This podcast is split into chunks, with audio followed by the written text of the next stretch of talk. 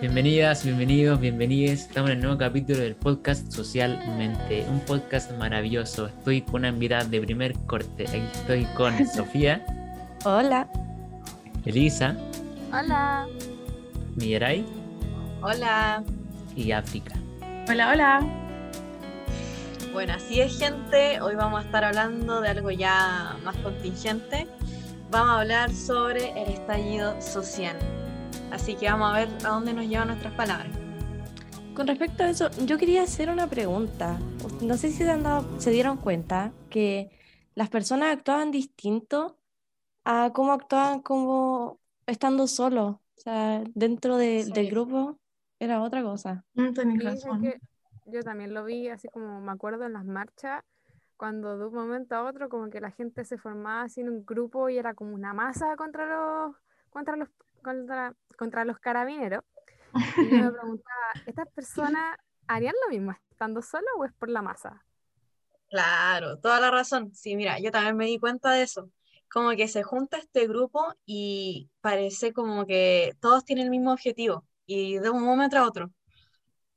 Uh, ¿saben quién habla de eso? Sigmund Freud, en su libro Psicología de las masas, interpretación del libro. ¿Lo cachan? Espérate, espérate, espérate. Mm. ¿Estáis hablando del Freud, el obsesionado al líbido? ¿El hombre que hace que cuestione las intenciones amorosas con mi abuela? Oh, no. Sí, Fe- po, sí, po. Fe- El mismísimo Sigmund Freud. Él era un médico neurólogo austriaco, ¿sabían? Y bueno, fue reconocido por ser el fundador del psicoanálisis. Mira tú. Ah. ¿De qué, ¿De qué trata ese libro, el de Psicología de las Masas, que yo no lo he leído? A ver, mira, les explico. En ese libro lo que hace Freud es que se apoya en la psicología de las masas que fue postulada por Gustave Le Bon, un médico, etnólogo, psicólogo, sociólogo, la hacía toda. Y lo que hace Freud es que toma esa teoría de Le Bon y le da otro enfoque, como más del psicoanálisis, obviamente, y también llena unos vacíos que él considera que tiene Le Bon. En serio, Le Bon era un capo. ¿Y ¿Cuál era, cuál era su teoría? Así como, ¿qué, qué es una masa según él? A ver, espérate, espérate. Lo primero, la, la psicología de las masas de Le Bon lo que postula es que los seres humanos, cuando están en un grupo, desarrollan como comportamientos que no desarrollan cuando están solos. Mm, Aún no entiendo qué es una masa en todo caso. Mira, justamente yo tuve que estudiar eso en la universidad. Básicamente, y lo que mejor resume eso, yo creo que es que eh, reconocemos a la masa y al final la meta de la masa sería eh, dotar atributos de individuo. O sea, la masa se entiende como un grupo de personas que tienen distintas características, pero una vez forman un grupo, son capaces de llevar a cabo acciones que no harían normalmente solo. Eso según León. Ah, y eso explicaría entonces por qué en el estallido social las personas actuaban así. Sí, exacto. Como que todos agarran papas hacia el mismo objetivo. Mm, ¿por qué? ¿Y por qué eso? ¿Qué pasa? Mm, hay distintos motivos por los que las personas actúan así en la masa, pero básicamente surge un cambio en la vida anímica del individuo una vez se une a la masa. ¿Me podrías explicar qué es la vida anímica, por favor? Ya, al tiro. Sí, mira, la vida anímica se refiere a las formas de pensar, sentir y actuar de una persona. Eso cambia radicalmente cuando están en la masa, o sea que pasan a tener una vida anímica distinta. Ya, ya, te cacho. Pero ¿cómo pasa eso? Ah, mira, igual yo te puedo decir algo que estudié, que mm, lo que pasaría es que hay una homogenización de los individuos. ¿Homo, homoge? ¿Homo, homogene? ¿Qué, qué cosa? Homogenización. Se Ah, refiere a que los individuos de la masa pierden sus características propias y surge entonces eh, una alma colectiva, una alma de masa. Ay, sí, recuerdo haber leído hace mucho tiempo con respecto a León y decía que los individuos como adquieren características nuevas que no poseían solos, como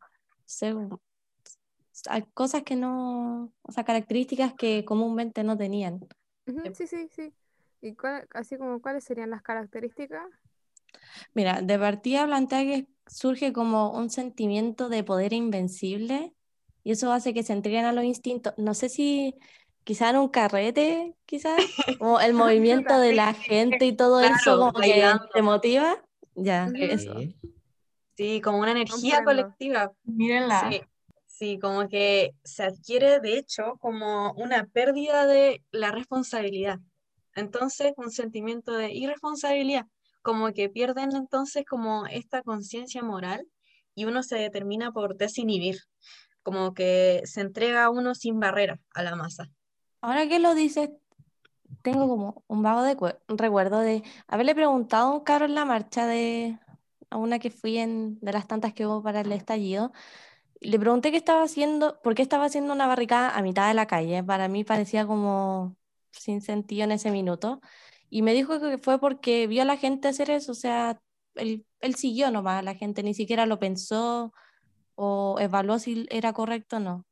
Mm, O sea, como que, que adquieren como un anonimato que hace que ellos hagan cosas que no harían solo. Eh, sí, Claro. exactamente eso. Así, así como lo dijiste tú. Pero lo que pasa es que Freud, como yo les decía, él criticaba un poco a León y llenaba estos vacíos que él consideraba que habían. Y bueno, él dice que no es que se adquieran nuevas características, sino que se dejan de reprimir. Pero reprimir.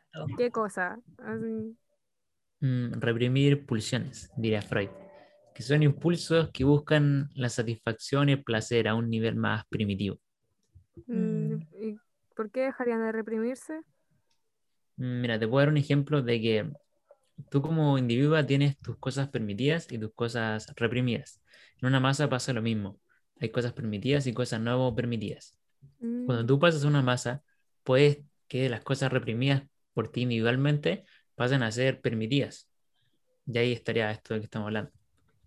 Sí. mm. Sí, sugestionabilidad. Y también por contagio, como que uno empieza a imitar al otro y renuncio al final como a los intereses personales. Mm, Claro, cambian sus intereses personales por los colectivos, o sea, ponen el interés de la masa por sobre el interés personal. Y eh, eso es algo muy propio del, del individuo dentro de la masa. Pierde su personalidad porque se sugestiona y se contagia con los otros por el tema del, del sentimiento primitivo de la simpatía, como dentro de, dentro de, de- como de una comunidad. Eso lo plantea tanto Freud como Le Bon. Mm. Sí, y eso igual está muy esto- asociado al líbido de Freud. típico de Freud. ¿Líbido? ¿Líbido así lo sexual? Sí, algo así, tiene que ver mucho de la verdad.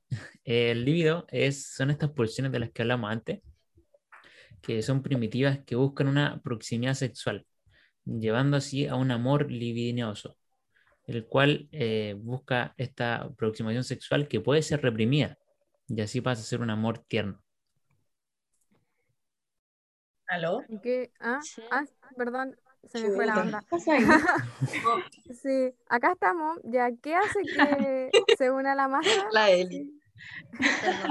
Iba a preguntar algo, Elio, ¿no? Sí, sí, de que qué era lo que une a la masa.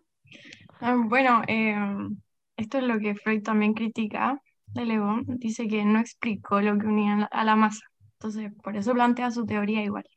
Bueno, sí, como que igual hay algo súper importante en la teoría de Freud, eh, y es que él dice que hay un conductor que une, pero que también guía a la masa. Sí, pues ese conductor al final es como un líder para la masa.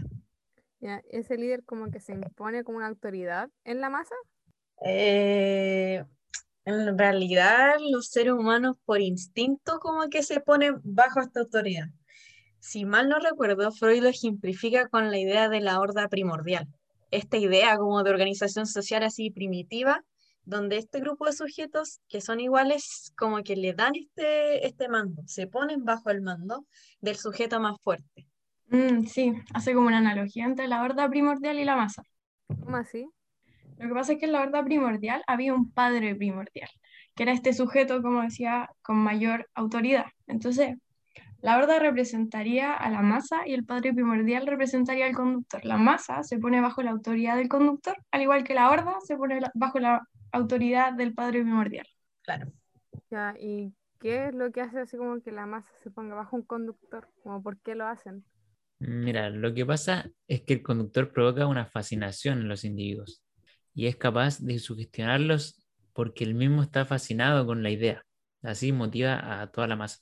Mm, Claro, también porque hay como una especie de enamoramiento, pero no el típico que uno piensa en plan pareja o amigos, sino que entendiéndolo como una veneración hacia el conductor por esa misma fascinación que él tiene con la idea. Claro, y tampoco nos olvidemos de que los seres humanos son gregarios, o sea que tienden a reunirse en sociedades. Según Freud, eso también hace que la, un- la, una, la masa se una. Mm, Y también está el sentimiento de la identificación. Las personas que componen la masa se sienten identificadas con esta y eso es lo que las mantiene unidas, ¿cachai? Es como el pegamento, el pegamento que, que tienen. claro. Sí, muy Mm. interesante. Y eso también se puede ver con la ligación libidinosa, que es este amor del que hablaba la Sophie, que busca, ¿cierto? El amor de Freud busca una aproximación sexual, pero este está reprimido, de tal forma que pasa a ser un amor tierno, que es más duradero, Mm, que como se puede ver en el ejército, en la religión, por ejemplo, son amores más duraderos, como el que uno le tiene a la madre, al padre o al hermano, por ejemplo. Claro, y esta especie como de ligazón afectiva hace que entre los sujetos de la masa haya un querer corresponder al otro, o sea, es lo que causa que uno como que se ponga por debajo de, de, la colectividad, porque uno quiere pertenecer a, eso, quiere estar como de acuerdo con ellos. mm. Sí, exacto, sí. McDougall, un psicólogo, habla justamente de eso. Dice que los afectos de los seres humanos difícilmente alcanzan ese nivel, como esa intensidad que logran en la masa como en situaciones comunes. La masa es amorosa, es como afectiva. Finalmente tú te arrastras hacia, a esa sensación, se pierde el sentimiento de individualidad. Ya, entonces, si he entendido bien todo lo que me han enseñado, esto tendría que ver con el contagio que habían dicho antes, ¿o no? Exacto, hay un contagio afectivo, los sentimientos de un individuo se le pegan al otro. Es por eso que en las marchas uno veía como a la gente contenta, bailando o tirando piedras o toda esa horda de gente yendo, o sea, que iban corriendo hacia los pacos, o sea, hacia los carabineros. No sé si recuerdan haber visto esa en la tele quizás. Sí, sí. Sí, toda la razón, y no lo había pensado así. Sí, la masa igual como que tiene como unas vibras como de primitivo, así como de que son como casi como animales, ¿o no? Exacto, sí, sí, animales, primitivos y todo eso. Los individuos de la masa sufren hartos cambios y de hecho se vuelven menos civilizados. Como se pierde esta responsabilidad, obviamente, y como que disminuye incluso su rendimiento intelectual. Así de que se vuelven tontos. Oh, no. Oh, Algo así, algo así. Mm, se vuelven impulsivos y no razonan las cosas, lo que Mm, lo quieren todo al tiro y no piensan bien las consecuencias. claro, sí, pues todo, y todo eso se puede resumir eh, en que las masas son desorganizadas, como decía McDougall. Eh, se guían por impulso, van donde van los demás y sí, Sí, eso por básicamente. eso, por eso es tan particular el cambio que hay en el individuo dentro y fuera de la masa. Se sugestionan entre sí, se desinhiben, son irracionales, precipitados, todo eso caracteriza a una masa. ya. Así tengo que ser como muy influenciable para que me pase eso, así como, porque igual me da miedo. Bueno, ya, mira, tenemos que ir cerrando porque el tiempo ya nos queda corto Ya. y lamentablemente, pero podemos dejar esa pregunta para nuestro público, nuestra ver, pero espera, espera, espera. Antes de eso, quiero destacar que hay distintos tipos de masa. Unas son más pasajeras y otras son más duraderas. Como dijiste tú, Joaco, la iglesia y el ejército, esas son duraderas. E incluso ustedes que nos escuchan pertenecen a una. Sí. Ya, o sea, así es una raza, comunidad, credo, todos esos son tipos de masa. Nosotros queríamos dejarle una pregunta al público. ¿A qué masa perteneces o has pertenecido? ¿Lo que haces dentro de esa masa es por voluntad propia o por contagio? Y por último, ¿te has olvidado de tus inhibiciones por la masa? Cuático. Interesante, ¿eh? Oh, Aquí termina el cuarto capítulo de Socialmente, perdón que me interrumpa, pero ya nos estoy cerrando. Espero que lo hayan disfrutado mucho, que nuestros oyentes están en su casa disfrutando un café, abrazando un guatero, o lo que quieran, aquí nos jugamos, da lo mismo. Nos vemos en el siguiente capítulo. Chao. Adiós, que estén Chao. bien. Besitos.